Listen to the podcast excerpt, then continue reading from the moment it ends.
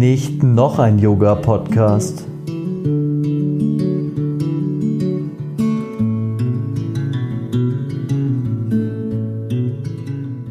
Yoga in der Theorie zu oder, oder irgendeine Praxis in der Theorie zu besprechen, bringt einen immer nicht so wirklich 100% weiter. Und ich finde es mega krass, in dieser Zeit das zu machen, weil es nicht die beste Zeit ist, um Yogalehrer zu werden und zu sein. Als sie dann so drei war und sich für mich so anfühlte, so oh, ich tauche ich irgendwie auf aus so einem tiefen Wasser und wo war ich denn überhaupt die letzten drei Jahre so ein bisschen, dann wurde mir klar, so irgendwie so ganz gesund war das alles nicht. Das ist auch ganz spannend, wenn wir Musik schreiben. Das geschieht immer äh, auf unserer Couch zu Hause und ähm, Robert nimmt irgendwie die Gitarre und schreibt irgendeinen Riff und dann ähm, sagt er, ah, komm mal und hör mal, wie, wie das, was meinst du? Und dann kommt tatsächlich irgendein Mantra, das da dazu passt.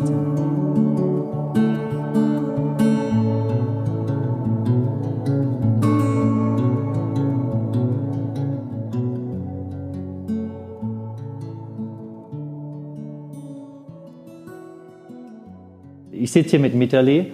Mitali ist Yogalehrerin, Mitali ist äh, Sängerin, Mantra-Sängerin, spezialisiert. Und ich freue mich mega, dass du da bist, Mitali, weil ich habe über ein Jahr gebraucht, dich hier in mein Studio zu bekommen. Denn ich habe ja vor etwas über einem Jahr mein Studio hier aufgemacht, Shiva Shiva Yoga in München. Und die Mitali wollte ich eigentlich gerne dabei haben, weil ich keine Ahnung habe von Kundalini Yoga. Und ich habe gedacht, wenn wir hier Kundalini Yoga anbieten, dann komme ich auch in den Genuss, das regelmäßig zu praktizieren und irgendwie mehr darüber zu wissen, als dass man unbedingt einen Turban tragen muss dazu. Muss man nicht. Und deshalb bin ich sehr froh, dass du hier bist. Deshalb und auch aus vielen anderen Gründen. Herzlich willkommen. Vielen Dank, ich freue mich sehr. Und ich steige gleich hart ein. Du bist Yogalehrerin für Kundalini Yoga. Hm. Und du hast hier abgesagt im Studio oder gar nicht erst angefangen, Mhm. weil du deine Aktivitäten im Kundalini Yoga intensiviert hast für, jetzt muss ich wieder aufpassen, Guru Jagat, Jagat, Guru Jagat, Guru Jagat. Mhm. Okay, mein Sanskrit ist Katastrophe. kein Problem. Ähm, was machst du da genau? Also, ich habe bei Guru Jagat, Hari Jivan, Guru Jas und Tej meine Ausbildung gemacht in Mallorca und ähm, die Crew dann kennengelernt, die so um die rum arbeitet, hauptsächlich in Mallorca, aber auch in den Studios in Los Angeles und in New York. Und bin dann durch, ähm, die machen so ein Yoga-Festival einmal im Jahr in Mallorca. Und ich habe da meine Hilfe angeboten und habe dann im Vorfeld allerdings für das Festival so organisatorische Dinge gemacht, wie eine App befüttert mit Formationen und so weiter. Und dann haben die nach dem Festival eben gesagt, hey, willst du nicht weiter für uns ein bisschen was machen? Und mittlerweile bin ich für drei der vielen Social-Media-Kanäle, die die haben, zuständig Ah, als Social Media Director schimpft sich das so schön, aber mei, ich poste halt da drauf und bin quasi in deren Marketing-Team weitestgehend integriert. Und da das äh, kurzfristig mal nicht so ganz klar war, wie viel Zeit es einnehmen wird, habe ich, weil ich auch noch einen Teilzeitjob habe, ähm, und Yoga unterrichte und Musik aufnehme, dann entschlossen, ich glaube, ich kann nicht noch eine Stunde irgendwie annehmen, weil ich habe auch noch zwei Kinder und einen Hund und einen Mann und dann wurde das irgendwie alles schnell zu viel und immer ich mag schon die Reihenfolge. Einen Mann gibt es dann auch nicht. genau. Kommt irgendwo so ganz, nein, der ist natürlich sehr wichtig, aber der braucht mich, aber halt vielleicht nicht mehr ganz so sehr wie die Jobs. Wie der und Hund. Vor allem die Kinder und ja, den, den Hund übernimmt der Mann auch viel, aber genau und deswegen. Okay. Und es war am Anfang so ein bisschen, ja, wie es halt, glaube ich, häufig in der Yoga-Szene so ein bisschen chaotisch und dann wusste man nicht so ganz, äh, wie viele Stunden und so weiter. Mhm. Mittlerweile hat sich das aber eingegroovt und das ist ja relativer ähm, Selbstläufer im Moment und muss man immer so ein bisschen schauen, ob man das jetzt so weiterverfolgen möchte oder nicht. Aber Mhm. im Moment mache ich es noch und es macht immer noch Spaß und Cool. Genau. Cool. Du hast eine Yoga-Ausbildung gemacht, Kundalini-Ausbildung. Genau. Auf Malotze. ja. Der War- beste Ort, das war total genial. Das ist fantastisch, Mallorca, oder? Es war Das so, ich war davor auch da schon ein paar Mal, aber das Okay. war vor allen Dingen schön, weil ich ähm, war da ja, zu Zeiten unter anderem, wo da niemand ist, also keine Touristen. Es war auch Ah. total genial, das zu beobachten. Ich war relativ häufig dann da in den Jahren oder in dem Jahr und in dem Jahr davor und im Jahr danach auch. Und ich bin dann so im Januar gekommen und da war halt dann niemand am Flughafen Ja, und geil. im März und im Mai und niemand. Und dann bin ich im Juni gekommen und dann plötzlich wie die Ameisen da wieder. Es war wirklich ähm, ein schöner Ort, um die Geil. Ausbildung zu machen. Geil. Ich war einmal auf Mallorca und es war sehr tragisch. Es war wirklich tragisch, denn ich war am Ballermann. Ja, Junggesellenabschied. weit um, umgangen, noch nie Ja, gesehen. Junggesellenabschied mit einem Haufen Bankkaufleute. so, wenn man dieses Programm möchte, dann war es mit diesen Leuten perfekt. Also es war super. Aber das Tragische war, man fliegt über die ganze Insel irgendwie bis Palma de Mallorca, so von Norden nach Süden und sieht alles so und hier eine Finca und das und die Berge und überhaupt geil, geil. Und dann landest du und bist in so einem Alkoholiker-Zirkus zwei Tage. So, es war echt furchtbar. Aber was ich fragen wollte, war es deine erste Yoga-Ausbildung? Das war meine erste Yoga-Ausbildung. Weil das ist ja dann noch nicht so lange eigentlich. Nee, das ist noch nicht so super lange her, drei Jahre jetzt. Meine erste Kundalini-Yoga-Klasse war mit 17 Okay. und das war bei einem Freund, bei der Mutter im Keller. Ah, So, so, hey, meine Mama, die macht hier so ein bisschen Meditation, Yoga, komm doch mal. Und dann sind wir so Freunde von mir. Dann sind wir da alle hingegangen und das war meine erste Berührung mit, mit dieser Art von Yoga. Davor habe ich nur Ballett gemacht und ähm, Jazz, Dance und Steppen und so. Also Ballett angefangen mit drei. So, ich war immer in diesem Tanz. Ähm, sozusagen unterwegs und das war so die erste Berührung mit dem physischen Yoga und hat mich total beeindruckt und auch total gefesselt und dann hat, ist diese Dame aber hat es dann irgendwie nicht weitergemacht und dann führte der Weg zu Hatha Yoga und Iyengar Yoga und sowas, bis ich dann irgendwann wieder, es war mehr oder weniger ein Zufall, ähm, beim Kundalini Yoga gelandet bin. Okay. Also es hat so ein paar Umwege dann genommen, Ja. die Yoga-Reise. Und du hast dann auch mit, jetzt bin ich sehr vorsichtig, mit ungefähr 30 dein Teacher Training erst Bis gemacht. sie älter war Ja. schon. Ja, weil das finde ich sehr interessant, weil es gibt so viele Leute, die das an so einem relativ späten Zeitpunkt machen, die quasi sagen, ich wechsle meinen Beruf nochmal. Und bei mir im Teacher Training waren auch ganz wenige. Da waren wirklich welche so, die sind direkt von der Schule gekommen und haben gesagt, ich werde jetzt Yoga-Lehrerin. Aber das waren echt, also unter 5 Prozent irgendwie.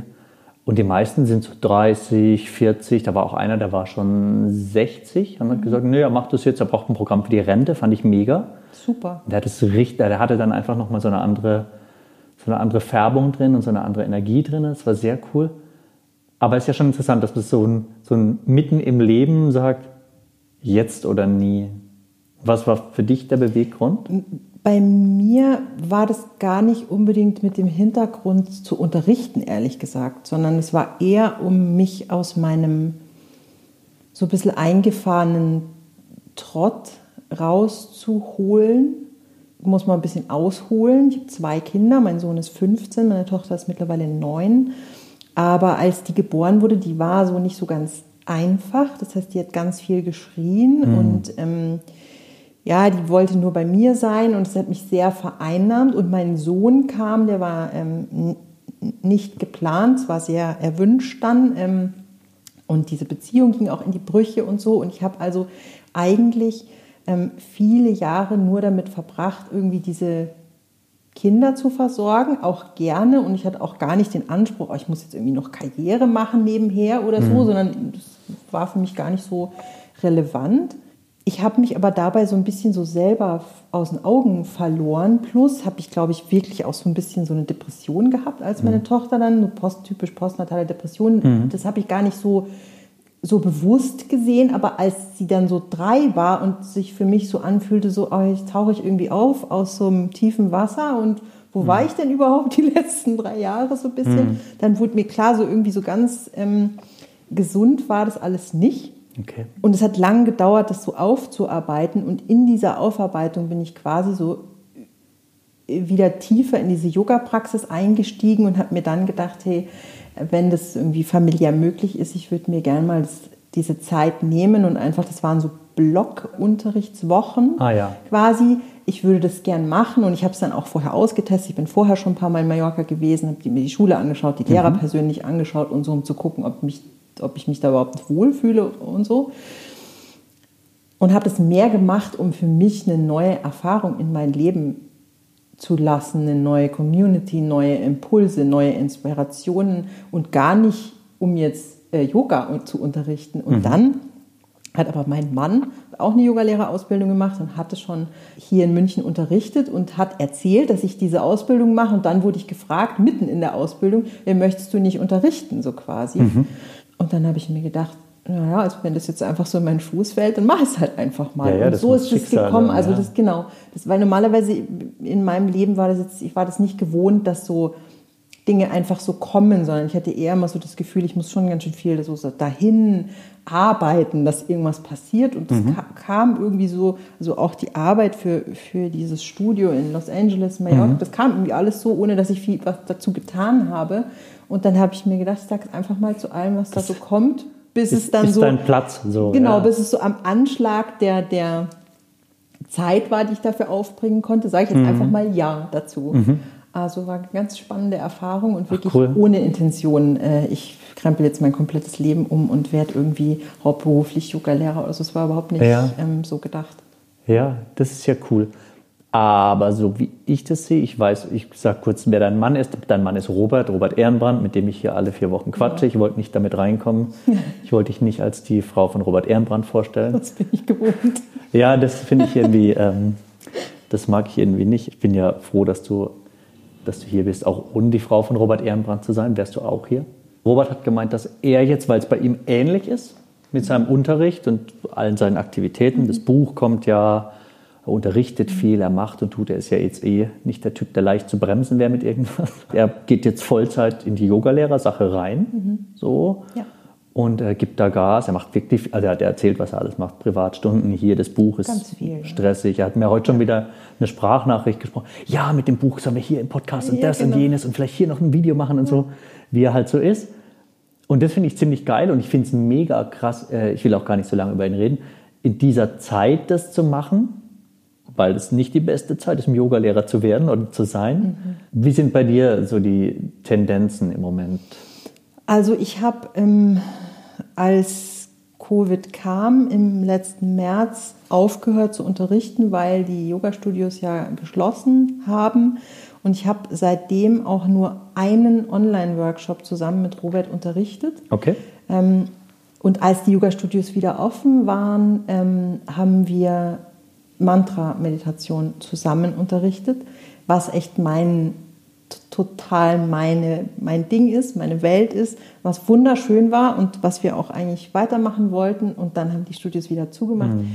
Ich war bin, sogar schon angemeldet. Für ich weiß, ja. ich bin kein Online-Unterrichter, muss ich ehrlich gesagt sagen. Das ist irgendwie für mich nicht ähm, das Medium, das, wo ich mich irgendwie wohlfühle, mhm. sondern ich fühle mich irgendwie bisschen beobachtet. Also ich bin dann, ich habe dann das Gefühl, ich kann nicht mich so ähm, geben, wie ich bin, weil diese komische Kamera da auf mich zeigt. Ich, da könnte ich sicherlich auch drüber hinwegkommen und so, aber ich habe für mich beschlossen, hey, ich bin mit Homeschooling von zwei Kindern beschäftigt. Ich habe meinen mein, mein Teilzeitjob hier, dann habe ich meinen Job fürs Yoga-Studio. Ich bin echt total ausgelastet, ohne mhm. jetzt auch noch ähm, zu unterrichten. Ich ziehe mich erstmal raus. Mhm. Und dann, als die Studios wieder offen waren, war es gerade wieder dabei, so okay, äh, übernächste Woche fängst jetzt auch wieder die normalen Yogastunden an und dann macht er wieder alles zu. Also ich warte drauf, dass wieder alles aufmacht und dann lege ich wieder los. Aber es ist für mich in Ordnung. Das ist jetzt nichts, wo ich sage, oh Gott, ich finde es jetzt irgendwie schlimm, weil ich könnte ja online unterrichten, wenn ich wollte, aber es ist einfach nicht mein, mein Ding. Und auf Zoom kannst du auch nicht so richtig schön singen und ja, es hört ja. sich immer alles so seltsam an. Und es, beim Kundalini-Yoga, du fängst ja schon die Stunde an. Mhm und tunst dich ein, ja, und es hat ganz viel mit, mit ja, Mantra-Chanten oder Singen zu tun. Das, das fühlt sich für mich nicht authentisch an, wenn ich mhm. dann auf Zoom irgendwie alles kommt zeitversetzt und es klappt irgendwie einfach nicht genau. so richtig. Genau. Das hat nicht, wenn jetzt hier ein Raum mit 20 Leuten voll ist und die singen alle zusammen oder 15 von denen singen, ja. das ist krass ja. so. Das ist eine Energie und dann der genau. Schweiß hinterher und alles. Das verstehe ich. Also ich hasse es auch, so online unterrichten, mhm. ich sage es, wie es ist ich kann mich schon amüsieren dabei, aber ich bin auch leicht zu begeistern. Ich kenne auch wenige Yogalehrer, die sagen, ich finde es total toll. Bis auf Robert. Der findet es total genial. Der ist auch ein Nerd. Ja, und Robert ist auch, ähm, den, den, den stört das nicht und der ist da auch total natürlich und so, mhm. auch wenn dem keiner jetzt gegenüber sitzt oder so, der kann das einfach. Und ich finde, wenn man aus sich heraus feststellt, das kann ich gut, dann soll man mhm. das machen. Aber wenn man fühlt so, nee, irgendwie das bin ich nicht und man nicht jetzt darauf angewiesen ist, ja, seinen Lebensunterhalt damit zu verdienen, wenn das bei mir jetzt mhm. im Moment der Fall wäre, selbstverständlich hätte dann auch Online-Stunden gegeben, ja, da mhm. muss man auch ganz ehrlich sein. Man macht, was man muss, ja, vor allem, wenn man eine Familie irgendwie mit ernähren muss. So sieht's aus, ja. Ganz klar, ja, dann tut man, was man halt muss. Mhm. Ähm, aber ich habe den, den Luxus sozusagen, dass ich jetzt nicht unbedingt eine Online-Stunde in der Woche geben muss mhm. und darum lasse ich es jetzt einfach gerade sein. Ich auch. Ja. Hat bei mir nochmal andere Gründe äh, körperlicher Natur, da will ich nicht so sehr drauf eingehen, auf meine Wehwehchen von Männern über 40. ähm, aber ich mag es nicht besonders. Ich habe dann die letzten Monate immer so Special-Klassen unterrichtet, auch die dynamische Kundalini-Meditation genau. nach Osho die ich liebe und mhm. die glaube ich, die mache ich auch bald mal wieder und so, weil das ein die Riesenspaß ist. ist. Wirklich toll, ja. Und da haben auf Zoom alle die Kamera angelassen. Das ja. fand ich mega. Ja. Also sich geschüttelt und getanzt. Das tut auch sowas von gut. Ja. ja. wirklich, und gerade jetzt, das tut immer gut, aber gerade jetzt, wo, wo jeder auch, finde ich, ein bisschen so in so einer verkrampften Hab-Acht-Stellung drauf wartet, wann jetzt wieder irgendwie alles besser wird, mhm. finde ich, ist sowas wie Schütteln echt genial. Mega. Mega. Geniales Tool. Also ist wirklich, ich liebe die Meditation, ich würde sie jetzt aber auch nicht alleine machen. So, ich würde mich jetzt nicht eine Viertelstunde zu Hause hinstellen. Äh, vielleicht so in meiner Praxis, dass Verstehe ich mich mal eine Minute durchschüttel ja. am Anfang und so ein bisschen. Aber ja, und ähm, aber sonst unterrichte ich jetzt auch gerade nicht. Bin aber auch, wie du sagst, man tut, was man muss. Ich bin so im Überlebensmodus. Ich komme direkt vom Büro, habe ich ja gerade gesagt. Ich mhm. arbeite 80 Prozent meiner Zeit in dem Büro wieder, in meinem alten Job, weil ich muss. Ja. Ehrlich gesagt, ich mache es ja. gerne. Ich habe das auch vorher 15 Jahre gerne gemacht. Ja. Aber man tut, was man muss. Es ist so ein Überlebenskampf gerade. Ich habe eine Familie, ich habe ein Yoga-Studio, das ist ein sehr teures Hobby. Golf spielen wäre billiger als dieses Yoga-Studio. Auch nicht so schön. Nee, aber frische Luft. Und ich glaube, ich glaub, man dürfte sogar Golf spielen ja, jetzt gerade. Ja. ja. Ähm, wäre aber auch nicht meins so. Mhm. Deshalb wäre es vielleicht dann doch ein anderes Hobby. Aber genau, es ist dieser Überlebensmodus. Und deshalb unterrichte ich auch gerade nicht, war auch, weil ich gesagt habe, ich lasse die wenigen Slots, die wir gefüllt bekommen, denen, die es wirklich brauchen. Und das sind schon einige auch hier im Studio. Also da habe ich auch schon, der im letzten Lockdown gab es zum Teil ähm, hier so Hartz IV so angemeldet. Klar. Weil einfach Klar. die Kohle weg ist und da gibt es auch keine Rücklagen und nee. so. Und das ist keine lustige Zeit für Yogalehrer, was ich mhm. auch gerade schon mhm. gesagt habe definitiv nicht. Und da ist es ein Luxus, wenn man sagen kann, ich habe das erst mit 30 angefangen und habe vorher noch was anderes gelernt. Glaubst du, dass dir die Kundalini-Praxis speziell geholfen hat mit deinem, ich nenne es mal, depressiven Zustand oder tendenziell depressiven Zustand? Oder glaubst du, du hast nur irgendwas gebraucht, um da rauszukommen und eine Aufgabe, so eine neue? Also meine Erfahrung ist, dass Kundalini-Praxis unheimlich schnell geholfen hat. Mhm. Und das ist was, was sich die Kundalini-Yogis auch zuschreiben, ist, dass es einfach eine Technologie ist, die wahnsinnig schnell mit eigentlich erstmal relativ wenig Aufwand dein Innerstes schon verändern kann. Das heißt, wahrscheinlich wäre es vermessen zu sagen, nee, äh, Golf spielen hätten ja genauso geholfen. Wahrscheinlich nicht, ja. Ähm, oder Bücher zu lesen, die mich inspirieren oder so. Wahrscheinlich hätte es mir nicht geholfen. Ja? Wahrscheinlich mhm. ist es schon spezifisch die Praxis. Allerdings finde ich es auch immer vermessen zu sagen, ja, äh, nur das kann helfen oder so, sondern es ist, glaube ich, total individuell. Ja, manche mhm. Leute können da vielleicht auch gar nichts mit anfangen. In meiner Erfahrung war es so, dass ich da tiefer eingetaucht bin und in ganz kurzer Zeit gemerkt habe, ich fühle mich echt wie nochmal aufgetaucht aus so einem ganz und aufgewacht aus so einem ganz ungesunden Schlafzustand, in dem ich mich befunden okay. habe. So, ich bin irgendwie wachgeschüttelt mhm. und wachgerüttelt wieder und weiß irgendwie wieder so, hey, wo ich bin und was ich will und kann für meine Kinder nochmal ein ganz anderes Level finden, in dem ich für sie da sein kann, kann in meiner mhm. Ehe irgendwie ein neues Level finden und wir hatten immer eine wirklich sehr gute Ehe, egal wie es mir ging. Ähm, mhm. Aber trotzdem hat das so eine neue Tür quasi aufgemacht. Und das schreibe ich jetzt einfach mal der Kundalini-Yoga-Praxis zu. Aber das, wenn irgendwer anders, weiß ich nicht, beim Handballspielen im Verein entdeckt, dann ist es ja genauso wunderbar. Also mhm. ich finde immer, da darf man nicht so dogmatisch irgendwie werden und sagen, ne, du nur das hilft oder so, sondern. Nee, das wollte ich jetzt auch, also wollte auch gar nicht jetzt so eine, so eine Frage stellen oder irgendwie, ähm, wollte nur wissen, ob es da jetzt, das finde ich jetzt schon gut, wenn du sagst, es hat besonders schnell geholfen. Mhm. Kannst du die Kundalini-Praxis für Leute wie mich in drei Minuten zusammenfassen? Ich kann es versuchen. Die Bestandteile sind eigentlich immer gleich. Ja? Es mhm. ist ähm, immer eine Atemtechnik, also immer Pranayam. Es ist immer Mantra und es ist eine Bewegung. Ja? Allerdings, wenn jetzt jemand physisch nicht möglich ist zu bewegen, sich zu bewegen, hat er schon zwei Bestandteile, die er trotzdem machen kann. Mhm. Pranayam, Mantra. Ja, also und wenn jemand wirklich gar nichts machen kann, ja, dann kann man sogar ihm sagen, du, du bleibst einfach liegen und du, ich stelle dir den Gong nah hin und du kannst die Vibration von einem Gong fühlen. Ja, selbst wenn jemand nicht hören kann, kann er wahrscheinlich sogar die Schwingung von einem Gong aufnehmen. Mhm. Also das heißt, das, das, kann man so runterbrechen und für, für jeden ist so quasi was dabei. Ja? Also meine Mama hat damit überhaupt nichts zu tun. Die kann auch nicht im Schneidersitz sitzen, weil sie zwei künstliche Hüften hat und so. Und die befasst sich auch überhaupt nicht damit. Mhm. Aber unsere Mantren hört sie schon. Okay. Und findet das irgendwie spannend. Okay. Und es gibt zum Beispiel eine Meditation, bei der man sagt, dass die, äh, die Gehirnhälften anregen kann und dass die bei sowas wie bei Alzheimer vorbeugen kann. Da war es dann schon sehr interessiert und wollte mhm. dann wissen, wie es geht. Da muss man auch nicht sich am Boden setzen und so, sondern das kann man einfach wie easy machen. Also es hat so total praktikable Tools für mhm. jeden sozusagen. Mhm. Und es kann man wirklich anfangen mit drei Minuten Cat-Cow am Tag, mhm. dann chante ich noch drei Minuten, dann atme ich noch drei Minuten, dann kann es das schon gewesen sein. Mhm.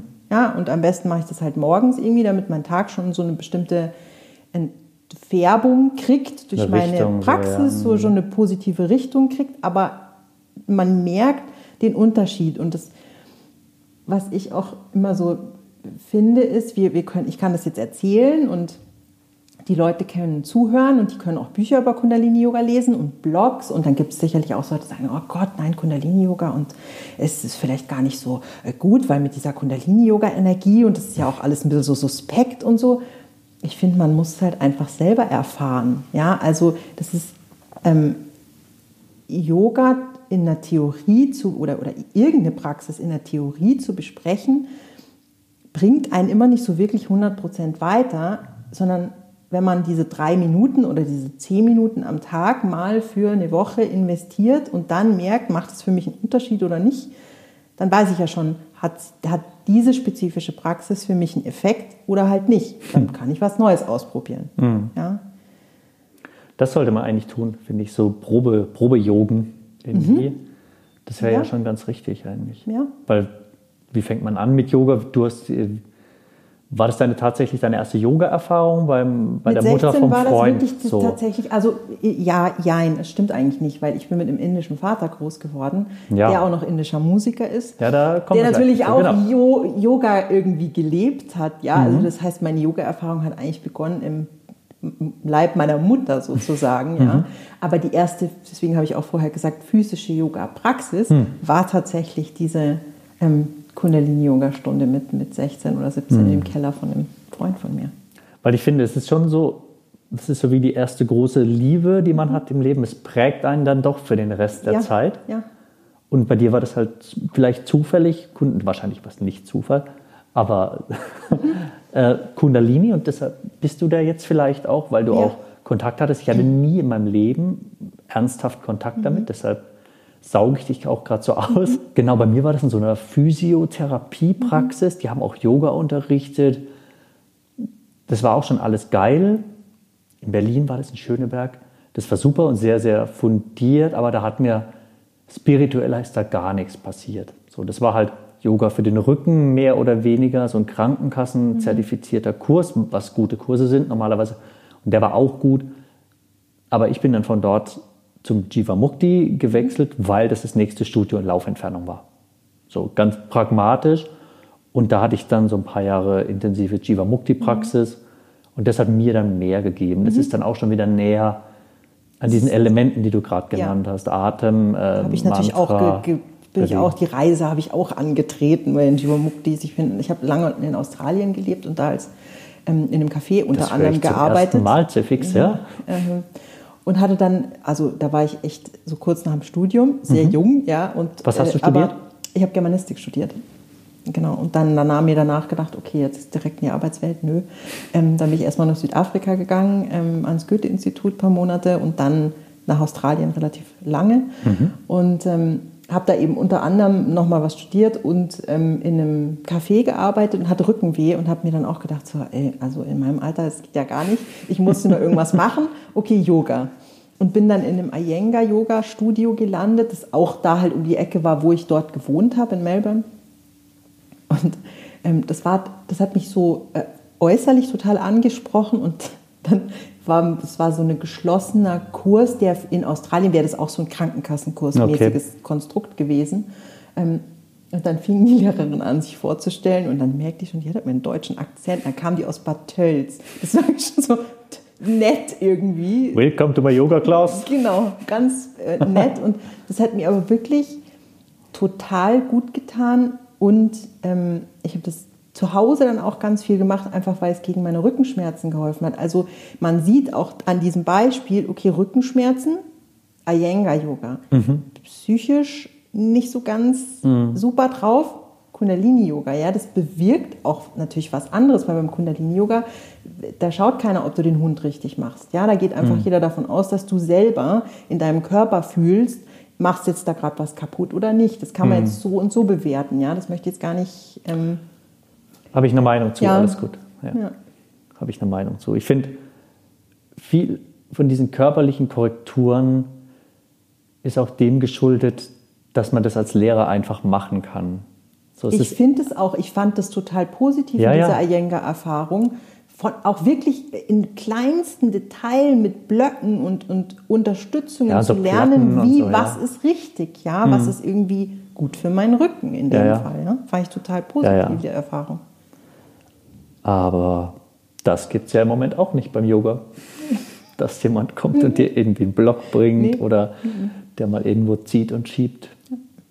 Aber ja, ja, jedes hat so, hat so äh, seins. Und mir hat, wie gesagt, die, die spirituelle Komponente komplett gefehlt. Ich bin jetzt auch nicht so, ich tauche jetzt nicht mega ab und so. Ich, lieb- ich brauche meine Meditation und ich habe so Erfahrungen einfach. Aber ich bin jetzt nicht der spirituellste, ich bin jetzt nicht der Guru-Type einfach. Und das ist auch okay. Ich ziehe mir mein Ding raus. So gar nicht, das ist mir zu wenig, so wenn es dann nur Sport ist. Also das ist auch das Einzige, was wir hier im Studio sagen bei Shiva Shiva. Es ist kein Fitnessstudio.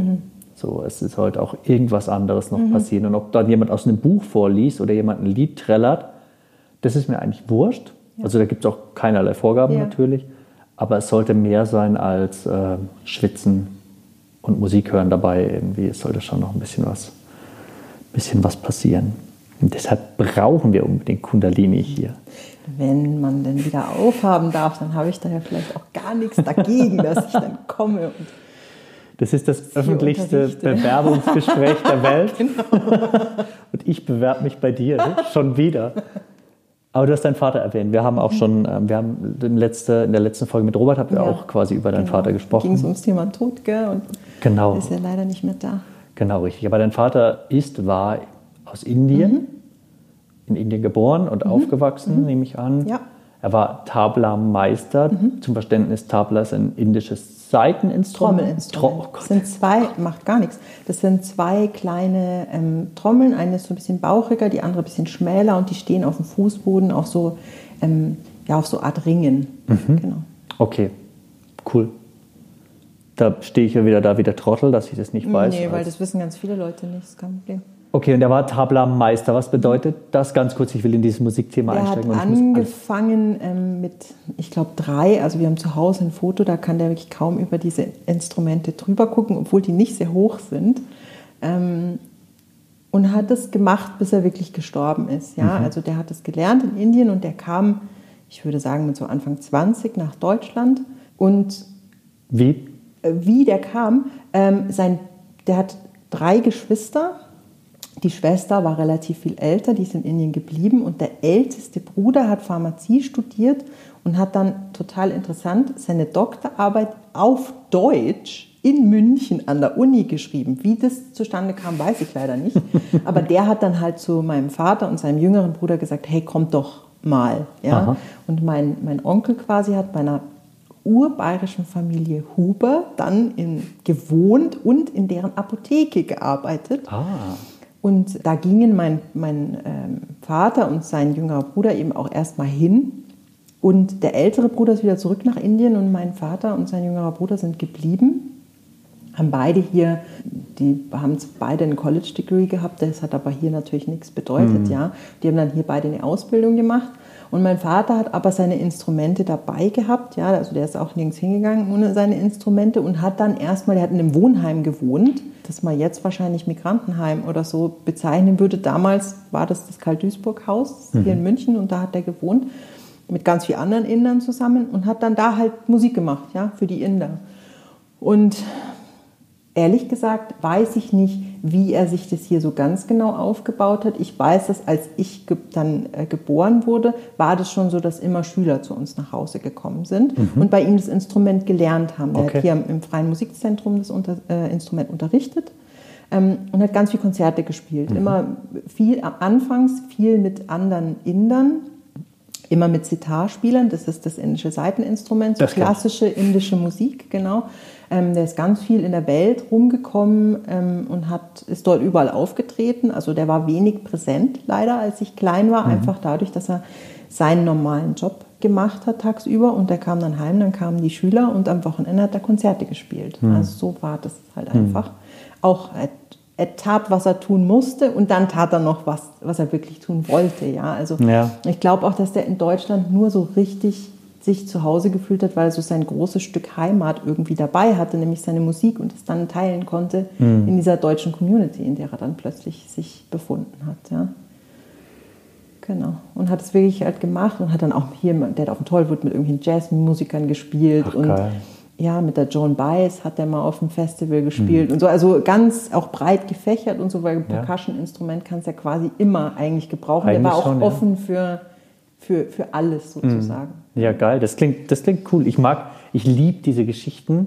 Das gibt es ja so auch. Ich, mhm. Also so wie jemand vor, ich sag mal, 50 Jahren oder so seine Heimat verlassen mhm. hat und es war eine große Sache. Man ist echt, man hat eine weite Reise mit vielleicht einem Flugzeug oder sogar mit einem Schiff oder so Kam gemacht. auch hier mit nur Geld fürs Taxi bis zu seinem Bruder an. Ja, weißt du. Und, und wurde dann am Flughafen ausgerufen, ja, weil er, es wurde ihm gesagt, sein Bruder holt ihn ab und natürlich hat er sich nicht zurechtgefunden. Und mhm. dann haben die aber unseren Nachnamen so gebutschert quasi, ja. dass er sich nicht hat angesprochen gefühlt ja. Nö, nee, kenne ich nicht. das bin ich nicht, ja. Herr Kataje bin ich nicht. Egal.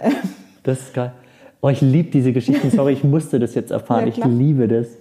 Da schlackern dir die Ohren, finde ich, wenn du, ähm, Entschuldigung, auf Beerdigungen gehst und dann hörst du so ein, die Lebensgeschichte von jemandem und du denkst, wow, und ich habe gedacht, ich bin cool, weil ich in Südafrika und Australien war zwei Jahre lang so. Nee, der ist mit einem Rucksack ja. äh, auf, als, und so. Ja. Das finde ich so. Und der mit, ist mit seinen Instrumenten aus mhm. Indien gekommen, kannte niemanden. Und das finde ich super. Ich liebe das. Ich liebe das. Und das ist halt dein Erbe und das ist ja mega. Mhm. So. Deshalb bist du ungefähr tausendmal yogischer aufgewachsen als ich. Aber hatte dein Du musst wissen, ich weiß überhaupt nichts. Der Robert weiß mhm. das schon. Mir muss man alles erklären. Ich weiß auch nichts von Indien. Ich war noch nie nach Indien. Ich, ich habe immer das Gefühl, der Robert weiß mehr über Indien wie mein Vater. Also. Hatte dein Vater oder haben Inder generell eine Yoga-Praxis oder ist es anders als in Deutschland, USA, Mallorca? Also äh, definitiv anders, aber mein Vater hatte nie, tatsächlich eine Yoga-Praxis. Die war nicht besonders lang, aber der hat schon immer so seinen, seinen Hund und so, das hat er schon immer so gemacht. Okay. Ja? Und äh, durch, durchs Tabla-Spielen, der saß immer im Schneidersitz, mhm. ja, auf dem Boden im Schneidersitz. Und mir war das nie klar, bis ich das erste Mal irgendwie 60 Minuten meditiert habe im Schneidersitz und mich nicht bewegen durfte und danach aufgestanden bin und mir dachte, boah, ey, wo meine Beine und mein Rücken und so. Dann dachte ich mir, ey, mein Vater sitzt mit seinen 70 Jahren irgendwie im Schneidersitz und springt danach hoch, als wäre nichts gewesen. Der kann auch stundenlang sitzen, wirklich ohne sein Bein ab und zu mal auszustrecken oder so. Ich habe das gar nicht diese Qualität war mir gar nicht bewusst. Ja, wir, wir wackeln nach einer halben Stunde hier schon genau, rum mit unserem Bein. Genau, genau. ähm, ja, das stimmt. Das ist auch das Einzige, was ich Leuten sage, wenn sie sagen, wie kann ich mich aufs Teacher Training mhm. vorbereiten? sage ich. Viel sitzen. Viel sitzen, ja. äh, Beine kreuzen, Sitzposition ja. finden. Ja. Und äh, genau ein bisschen, bisschen trainieren, so aufrecht sitzen. Genau, also er hatte, er hatte um. eine, eine Yoga-Praxis tatsächlich, Aha. die war aber nicht besonders, ja, weder besonders sichtbar noch besonders, er hat er die thematisiert oder so, sondern hat es halt einfach gemacht, gemacht ja. Seine Übungen. Ähm, und seine Praxis war aber definitiv die Musik, ja. Also mhm. der hat jeden Tag sein Instrument gespielt und mhm. wenn er es nicht gespielt hat, dann hat er auf dem Tisch gespielt und wenn er da nicht gespielt hat, dann hat er irgendwie auf mir gespielt. Und, ähm, und dieses, dieses Instrument hat keine Sheet Music oder Noten, wie ja. wir sie kennen, sondern jeder Schlag auf der Trommel ist assoziiert mit einem Laut. Mhm. Ja, also ta, te, te, te, taka, tunna und so weiter. Und mhm. ähm, das heißt, eine Komposition auf der Tabla ist verbunden mit einer Aneinanderreihung von diesen Lauten. Und also wenn mein Papa nicht gerade diese, die Trommel gespielt hat oder auf dem Tisch, dann hat er diese Laute von sich gegeben, ja, und zwar in einer Geschwindigkeit, die jedem Rapper, glaube ich, er, erblassen lassen würde, ja. Also man kann es auf YouTube, man kann ihn finden, man kann sich das äh, anschauen. Das ist wirklich Wahnsinn. Was muss ich suchen auf YouTube? Ähm, schreibe ich dir einfach okay, nachher okay. auf, genau. Ähm, ist ganz äh, spannend, das zu sehen. Ja. Ähm, und es hat mich unfassbar fasziniert, äh, wie ja. schnell der sprechen konnte. Der war auch ähnlich wie der Robert, hat der gern auch geredet, aber der konnte so unfassbar schnell das machen. Und also das war sein, das war sein ganzes Wesen war quasi eingenommen von diesem Instrument und mhm. von dieser musikalischen Praxis, ja. Geil. Ja, das ist beneidenswert. Also, mhm. wie ist dein oder wie bist du zur Musik gekommen über deinen Vater? Natürlich, du bist mit Musik aufgewachsen. Ja, aber ich habe erstmal klassisch, ich habe erstmal Blockflöte gelernt und dann habe ich Altflöte gelernt und dann habe ich Klavier gelernt. Und Klavier mhm. habe ich relativ lang gespielt. Ich habe mit sechs irgendwie angefangen und habe wirklich erst mit 20 oder so dann, ähm, vielleicht ein bisschen vorher, so, so um die Abiturzeit rum, habe ich dann gesagt, ey, jetzt auch noch Klavierunterricht irgendwie, nee. Ähm, ich mhm. höre jetzt mal auf mit dem Unterrichten und leider habe ich kein Klavier, aber wenn ich bei meiner Mama bin, dann äh, spiele ich schon ab und zu. Ja. ja. Also es ist schon ein bisschen eingerostet, aber cool. Genau. Und mein Papa wollte natürlich, dass ich Tabla lerne. Das habe ich natürlich auch dann Hast du gemacht, ähm, ja? eher unwillig gemacht, Aha. ja, weil mein Papa war auch ein sehr strenger Lehrer und bei der eigenen Tochter dann erst recht. Der ist erst so im Alter so ein bisschen milder geworden, weil der hatte immer mal wieder ähm, Kinder auch als, als Schüler, mhm. wenig, aber doch immer mal wieder. Und der hat erst so im Alter dann ein bisschen so, ist so mit den, gerade mit den Kindern so ein bisschen milder geworden, aber sonst war der schon so, hey, du hast nicht geübt und äh, du kannst und so halt, also streng. Und okay. man will ja auch von seinen Eltern immer nicht unbedingt irgendwas lernen. Deswegen, ich habe es nicht lange gemacht, ich habe einen Auftritt mit ihm gespielt. Das war auch sein ganzes Glück. Ich fand es irgendwie ätzend auf der Bühne und bin auch wirklich nach dem Auftritt, ich habe gar nicht Applaus abgewartet und bin wieder von der Bühne runtergerannt. So, ich fand das gar nicht so ähm, im Rampenlicht stehen war nie mein, mein Ding, nie. Ja, das habe ich ähm, auch schon gehört von dir. Ich habe ja mhm. viel schon gehört von dir, mhm. dass du eher so der, der Jim Morrison unter den Mantrasängerinnen bist. Gerne mit dem Rücken zum Publikum. Mhm. Also, aber du willst schon für Menschen singen. 100%. Du willst Musik machen ja, ja. für Menschen, vor Menschen. Ja. Aber du wärst am liebsten dabei in einem anderen Raum. Es, es geht, muss ich sagen. Ich habe eigentlich, also auch beim Unterrichten mir gedacht, so ich bin gar nicht sicher, ob ich das so gut kann, ja, ob ich ähm, dafür so gut geeignet bin, aber mir gelingt es eigentlich gut, dieses ähm, Initiale, so jetzt sitze ich hier vor Leuten, abzuschütteln. Und mit der Musik hat es nochmal so eine andere Konnotation ähm, als wir die erste EP veröffentlicht haben, hat jeder mich oder viele Leute mich gefragt, oh, wie ist es jetzt? Jetzt irgendwie kann man wieder deine Musik hier hören und so, das ist doch voll cool und äh, Leute reagieren und so. Und ich habe mir gedacht, so, nee, ich habe die irgendwie aufgenommen und jetzt ist es gar nicht meins. Also mhm. die ist halt so da für jeden, der das anhören mag und ich freue mich schon, wenn, wenn Leute sagen, oh, das bringt mir was. Oder wir, wir kennen zum Beispiel jemanden, die hat das Lied gehört, als sie ihr Baby auf die Welt gebracht hat und so. Mhm. Natürlich be berührt mich das, aber trotzdem ist irgendwie so eine Disassoziation quasi da. Mhm. Das ist nicht meins. Mhm. Und diese Mantren sind auch nicht meins, ja. Und ich vertone die und es macht mir unglaublich viel Spaß. Und auch mit Leuten das zusammen zu machen, aber das ist so ein reines Geben ohne, ja, das klingt jetzt so pseudo-bescheiden und so, aber das, mein Ego ist da irgendwie nicht dabei. Mhm. Ja, und ich, ich kenne das schon, wenn mein Ego dahinter ist und ich mhm. will irgendwie, dass man das jetzt gut findet oder, oder ich will irgendwie Recognition oder da irgendwas dafür haben, aber das ist in diesem spezifischen Ding, das ist irgendwie nicht, ich habe das Gefühl, das ist nicht meins, das sind irgendwie, das, das wie so ein Channel quasi, das kommt rein und ich gebe es wieder raus, mhm. möglichst durch mein Herz und dann ist es da für andere und nicht, weil, oder nicht besonders nur, weil ich das jetzt ja, gemacht habe. Ja, aber du gibst ja schon was dazu, so, du bist ja schon ein Filter irgendwie, oder? Definitiv. Eine Maschine, die das dann mhm. produziert, was da, was da so ist auch ganz spannend, wenn wir Musik schreiben. Das geschieht immer äh, auf unserer Couch zu Hause und ähm, Robert nimmt irgendwie die Gitarre und schreibt irgendeinen Riff und dann ähm, sagt er, ah, komm mal und hör mal, wie, wie das so, was meinst du?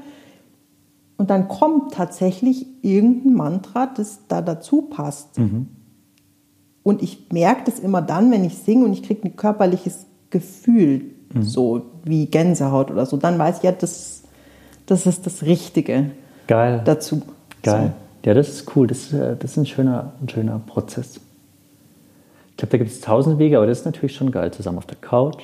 Ja, es, ist, also es ist wirklich ähm, ganz eine sehr schöne Erfahrung, zusammen Musik zu machen.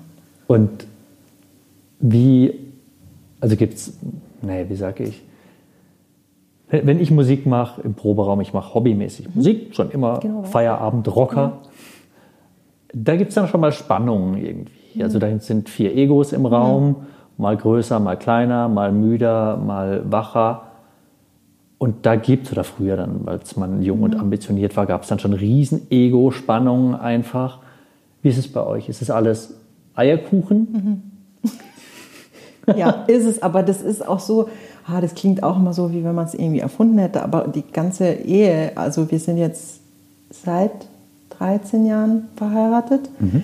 Ähm, es gibt irgendwie keine großen, Sp klar, dann geht man sich mal auf die Nerven oder ähm, ist man mal sich nicht einig oder so, aber es gibt keine großen Dinge irgendwie, die da und interessanterweise in diesem Musikprojekt, ich kenne es von Roberts anderem Musikprojekt. Satnam Sessions, man muss genau, es beim genau. Namen nennen. Ähm, und Robert spielt ja in Boys It's Fire auch und da habe ich durchaus schon gesehen und weiß durch viele Erzählungen, dass da durchaus natürlich, ähm, was du gerade erwähnt hattest, äh, viele Egos aufeinander clashen und es nicht immer so einfach ist.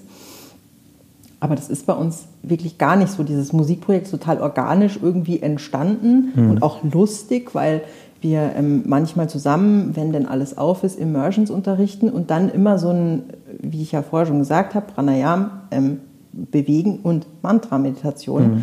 Ähm, diesen Mantra-Teil haben wir oft an Schluss gehängt und haben dann, weil man einfach erstmal sich bewegt und dann oft lang meditiert und haben halt immer von Bandmusik gespielt. Mhm. Dann hatten wir Besuch von Freunden, die selber singen und die mich dann, sie hat mich gefragt, wollen wir nicht im englischen Garten, irgendwie einfach donation-based und wir können doch eine Klasse unterrichten, du unterrichtest und dann äh, singen wir zusammen, du kannst mitsingen. Und es war total schön und ist total gut angekommen und alle so, oh, mach das doch öfter. Und ich so, ja, leider kommen die nicht aus München. Und ein paar Wochen später habe ich so rüber gesagt, sag mal, für die nächste Immersion, wir könnten das doch auch live machen eigentlich. Wofür spielst denn du Gitarre? Und dann schaut er mich an und sagt, äh, ja, aber ähm, wer soll singen? Dann alle oder wie? Woher wissen die dann, was die singen sollen? Ich so, naja, also ich könnte ja mal versuchen zu singen. Und ich sagte, du kannst doch gar nicht, hä, kannst du singen? Du kannst doch gar nicht singen. Genau. Und dann keine Spannung in der Ehe. Und dann habe ich gesagt, du, ähm, äh, probier doch, also spiel, mach, erfind doch mal einfach irgendwas, ich probiere mal was aus. Und dann hat er das gemacht, so sehr skeptisch. Ähm, und ist dann echt fast von der Couch gefallen, weil ich will jetzt meine Stimme nicht über irgendwie weiß Gott wie loben, aber er war nicht darauf vorbereitet, dass dann da was rauskam, was man jetzt durchaus nicht unbedingt verstecken mhm. muss oder nur in der Dusche praktizieren kann oder so. Das war dann tatsächlich so dein erstes Musikprojekt, außer ein Auftritt mit deinem Vater äh, mit Ja, Tabla. Klavier muss man natürlich Klavier. vorspielen aber und so, so, aber Band äh, Experience nee, irgendwie. Ja, krass. Und warst du nicht gehemmt? Ich meine, dein Mann ist schon ein Rockstar, kann man sagen. So. Also ich kenne Leute, die würden ja ihn auf jeden Fall so nennen. ja, ich kenne auch Leute, die ja. ihn so nennen. Ja, ja. Und warst du dann nicht gehemmt irgendwie zu sagen, mein erster Professional und so und also musstest du über, über deinen Schatten springen irgendwie oder hast du gesagt, nee, ist mein Mann, wenn der es scheiße findet, dann ist es vielleicht scheiße, aber ich glaube es eigentlich nicht.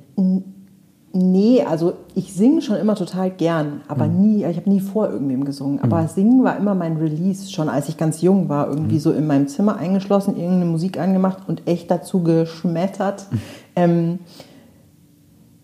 schon immer total gern, aber halt nie vor, also wie vorher schon, ich bin nicht der Typ, der irgendwie so von sich aus sagt, hört mir, schaut mich doch alle an und hört mir doch alle zu oder so. Das heißt, ich habe das immer für mich gemacht, zum Spaß. Und in der Grundschule musste ich bei einem Weihnachtsspiel, war ich die Maria und musste auch singen vor allen.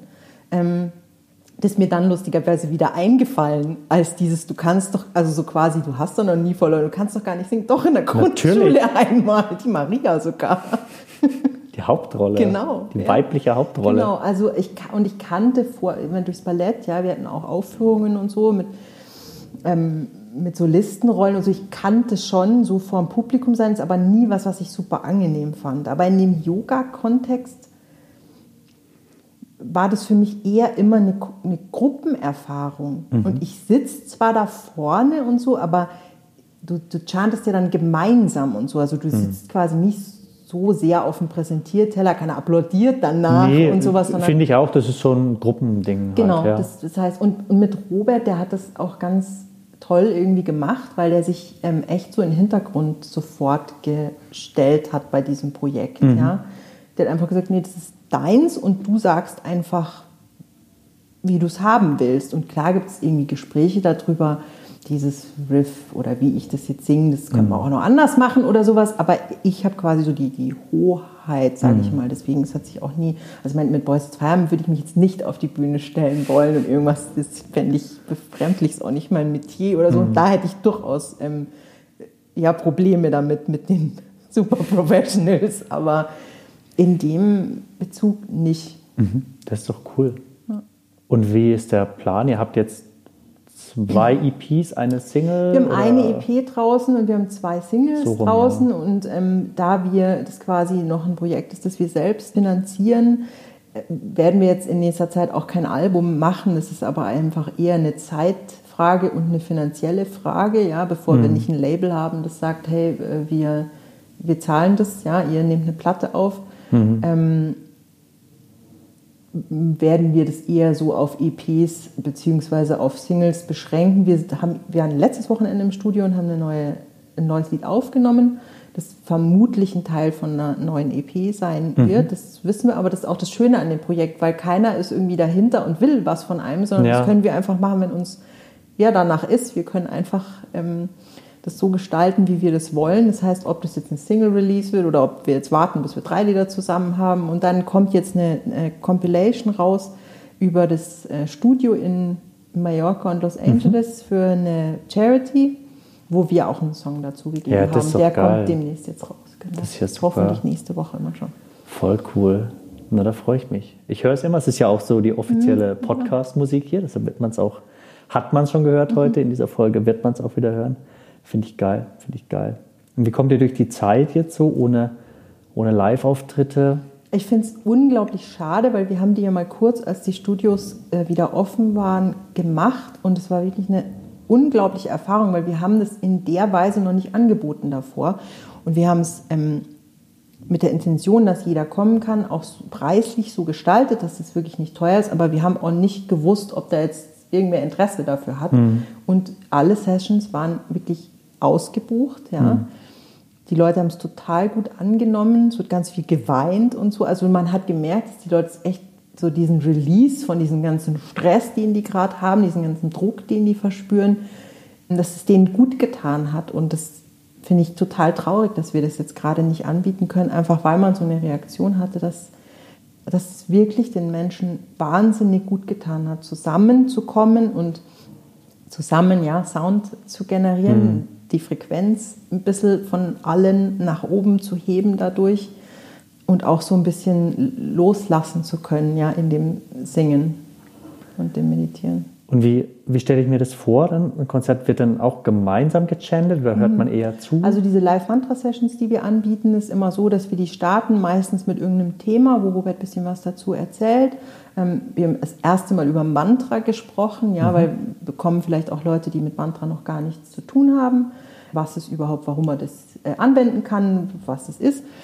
Oder man man hat, ich habe über, über ja, Druck gesprochen oder über Loslassen und wie sich das Thema durchs Leben zieht und so weiter. Und dann fangen wir meistens an mit einer Sequenz, wo die Leute einfach die Augen schließen können, bei sich ankommen können und ich singe ihnen was vor. Das ist dann ein eher komplizierteres Mantra, weil man will die Leute auch nicht überfordern, indem man dann sagt, so, jetzt sing Rak Raknaha mit, ja, das ist die letzte Single, die wir aufgenommen haben. Das ist einfach schwierig, ja, und es hat, mir ist es unglaublich leicht gefallen, die Mantren zu lernen unglaublich leicht, ja, obwohl ich mit anderen Mantren aufgewachsen bin, weil die Mantren, die ich chante, sind Gurmukhi-Mantren. Mhm.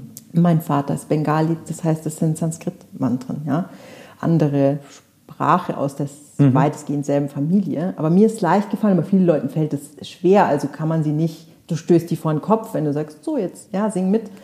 Und dann kommt aber sofort eine Sequenz, wo wir ein einfaches Mantra mhm. benutzen, mhm. wo die Leute mit chanten und viele Leute sind erstmal ziemlich verhalten und haben das Gefühl, ich kann vielleicht nicht singen oder vielleicht kann ich das Mantra nicht.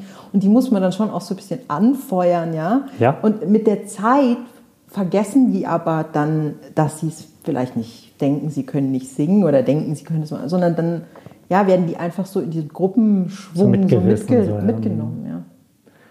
Ach schön. Ja, wie gesagt, ich war schon angemeldet sobald es wieder geht. Ich glaube, es war November oder Dezember mhm. war der Termin irgendwie ja. und ich habe es endlich mal ein Wochenende sobald Zeit gehabt. Sobald es wieder geht, machen wir das wieder, weil es Auf jeden Fall. ganz, ganz schön ist. Auf jeden Fall, ich brauche meine Konzerte. Ich bin mhm. so ein Konzertgänger, ja. einmal im Monat mindestens. Ich mache jetzt weniger, aber ähm, einmal im Monat muss ich irgendwie, brauche ich das ist schon echt, also laute Musik. Und fatal, dass das, also gerade jetzt nicht für jemand wie uns, aber für die Musiker an sich. Mein Robert hat ja auch Touren geplant mit Boys Fire ja, und so konnte ja auch alles nicht stattfinden. Ja, klar. Also es ist schon alle und alle, alles, was dranhängt. So. Ja, alle, alle Roadies, alle Club-Mitarbeiter äh, und so ist wirklich ähm, ja, Katastrophe. Schwierig. Mitterli, möchte noch was loswerden? Ich muss ausnahmsweise keine Werbung für Roberts im März erscheinendes Buch machen. ich freue mich total, dass wir uns endlich getroffen haben. Ich wiederhole nochmal, das war das längste Bewerbungsgespräch der Welt. Ich hoffe, es gefällt dir hier im Studio. es gefällt mir sehr, es ist ganz schön bei dir. Du darfst jederzeit wiederkommen. Äh, ihr dürft auch gemeinsam wiederkommen. Gerne und wir können auch gerne bei dir mal ähm, so eine Mantra-Session anbieten. Auf jeden Fall. Ist, was deine Community. Auf jeden, ja, wir hatten ja auch schon Live-Musik drin. Mhm. Wenn es nicht zu laut ist, geht es mit den, mit den Nachbarn drüber. Also wenn, wenn, hoffentlich alle laut mitsingen, dann kann es schon auch, aber dann reißt hoffentlich die Nachbarn einfach mit. Die ja. werden auch von der Frequenz äh, erreicht und erhoben. Und ich plane ja immer noch das Yoga Dude Fest, also das kommt ja auch noch. Unbedingt. Das Open Air kommt ja, ja auch. Unbedingt. Noch. Dann bedanke ich mich recht herzlich bei dir, wünsche äh, dir und euch alles Gute mit Danke, Satam Sessions, auch. auch als Yoga-Lehrerin hoffentlich bald wieder. Danke. Egal wo, Zwicker, Zwicker. und ja, vielen Dank für den Besuch. Danke, dass ich hier sein durfte.